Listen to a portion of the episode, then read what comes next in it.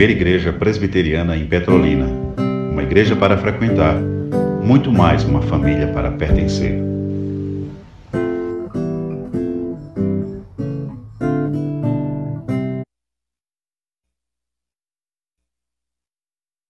Deus seja louvado pela vida do nosso, da nossa superintendência, Diácono Ronielson, Diácono Luciano, que se encontra viajando, participando do Congresso dos Deões em Garanhuns, e a nossa secretária Ilka.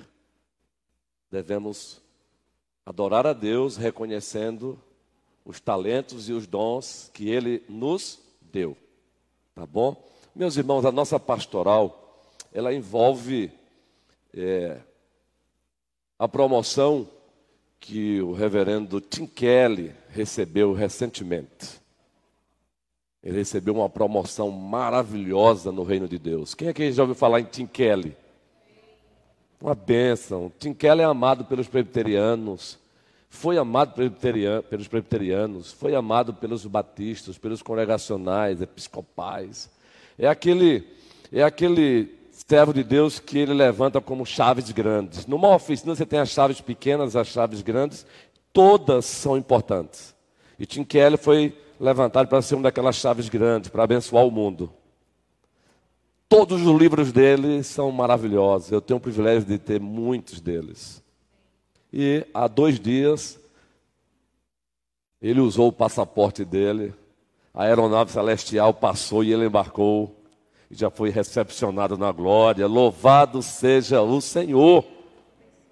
Fica a saudade, muito especialmente para aqueles que estavam mais próximos dele, e para nós, pastores e igrejas, também, pois ele nos municiou muito com a sua literatura.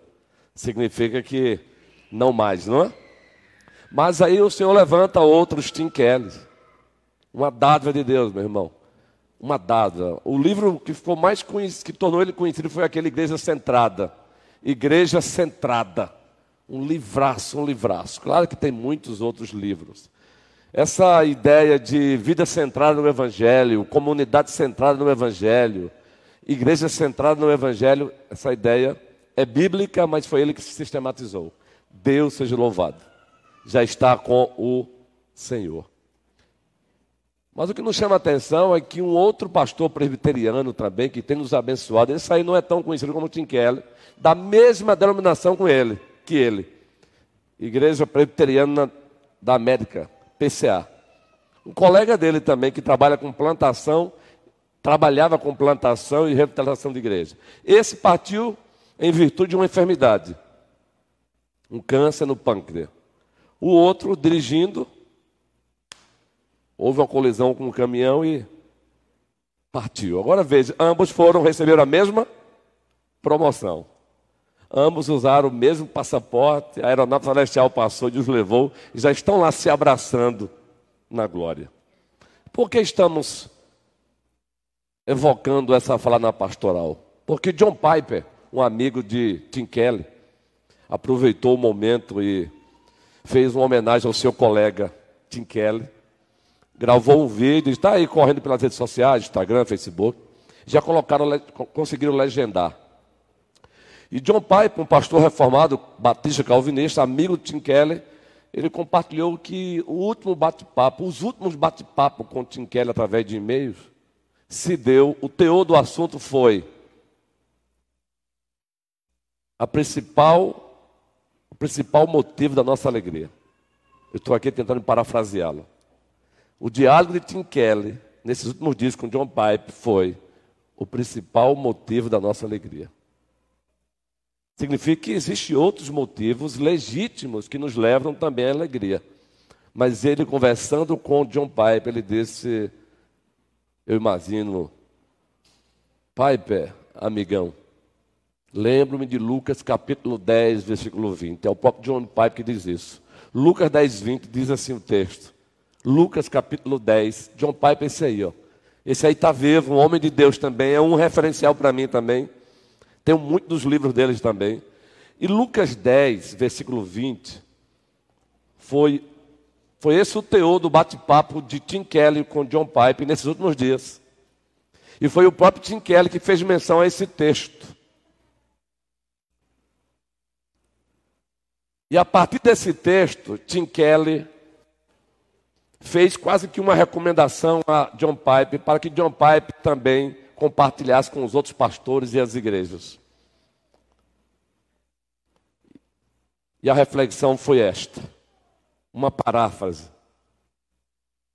Pastores, sejam bons exegetas e alegrem-se por isso. Exegese, para aqueles que não têm familiaridade, é uma disciplina que o seminário nos oferece, que nos ensina a ler o texto e extrair do texto o que o texto diz. Isso é exegese.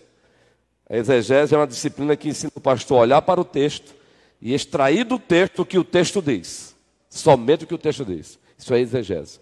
Pastores, sejam bons exegetas e se alegrem por isso.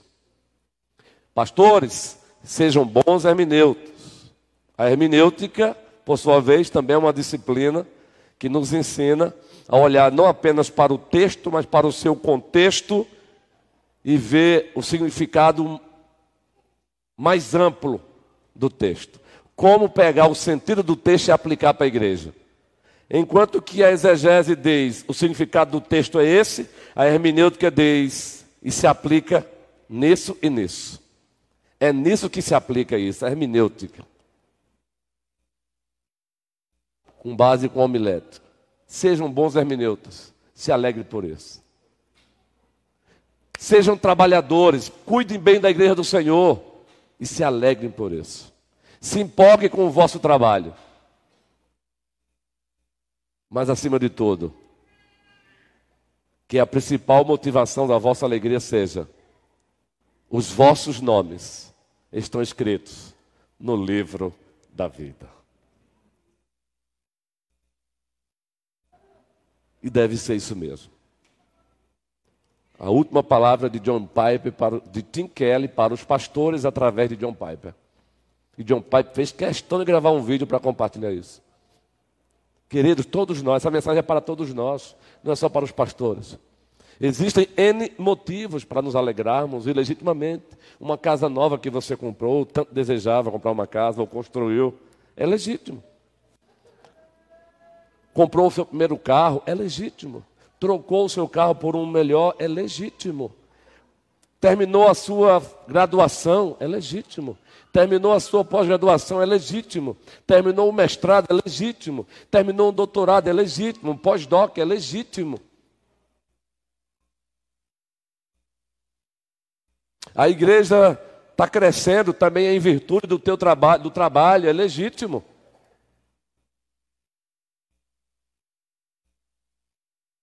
Vai casar, é legítimo. Casou, é legítimo. O filho vai nascer, é legítimo nos alegrarmos por isso. Mas John Piper diz: principalmente e acima de tudo, porque os vossos nomes estão escritos no livro da vida. Tim Kelly compartilhou com John Piper e John Piper compartilhou com todos nós. Está aí o vídeo. Eu peço até ao prefeito César que ele conseguiu extrair o vídeo e postar no grupo da igreja. Está aí, legendado. Depois, põe no grupo da igreja. Bacana demais. Porque de fato é isso, reverendo Abraão. Esses dois santos partiram, um com 70, um com 72. Nós vamos partir também, guerreiro. Não sabemos quando.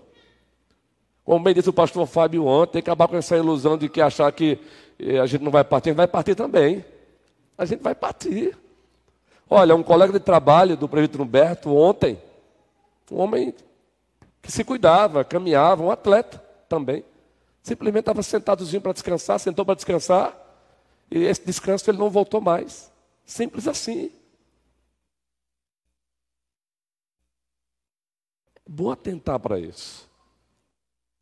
O que você tem feito com a vida que você tem vivido? Vida, viva cada dia como se fosse o último no sentido de glorificar mais a Deus, fazer o que Deus manda, amar o outro como o outro deve ser amado, fazer a obra, evangelizar, falar de Cristo. Se, a, se não, e é, se o principal motivo para a alegria é ter o nome escrito no livro da vida, você quer usufruir isso sozinho? Anuncie Cristo, fale de Cristo, fale de Cristo, anuncie Cristo. Essa é a principal alegria. Eu estou pastor hoje aqui da igreja. Se a minha principal alegria for por estar pastor desta igreja, pobre coitado, amanhã eu posso estar em desespero, porque se amanhã o, senhor, o dono da igreja disser não, eu só queria você até essa data. E agora, acabou minha vida? Não. Entende? Estou dando um exemplo, por favor. Apenas exemplo. Mas, queridos, eu quero encerrar compartilhando essa reflexão de Tim Kelly através de John Pipe. Fazendo reverberar a fala do próprio Tim Kelly nos últimos minutozinhos. O filho dele narrou que ele se despediu da família e ficou só ele e a esposa. Ela deu um beijinho na testa dele e após o beijo ele deu o último suspiro.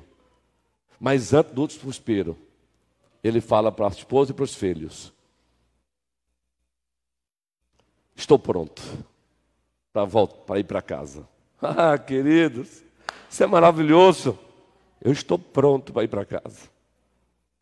Se você não se, empolgar com isso, eu estou pronto para ir para casa. E o mais gostoso para mim, eu não vejo a hora de ver Jesus. Ai, que maravilha! Eu não vejo a hora de ver Jesus. Querido, é preciso ter essa certeza. Eu, quando eu, leio, eu li essa parte aqui, eu me emociono. Está aí também. Eu não vejo a hora de ver Jesus.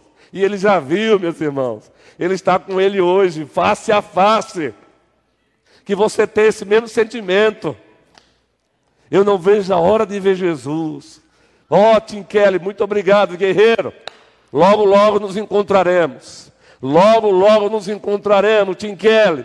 Eu darei um abraço, um abraço em João Calvino, mas vou dar um abração nele também, um cheiro no coração. Porque pra, foi mentor de muitos pastores, mesmo indiretamente. Então que o Senhor nos abençoe, que Deus te dê essa convicção.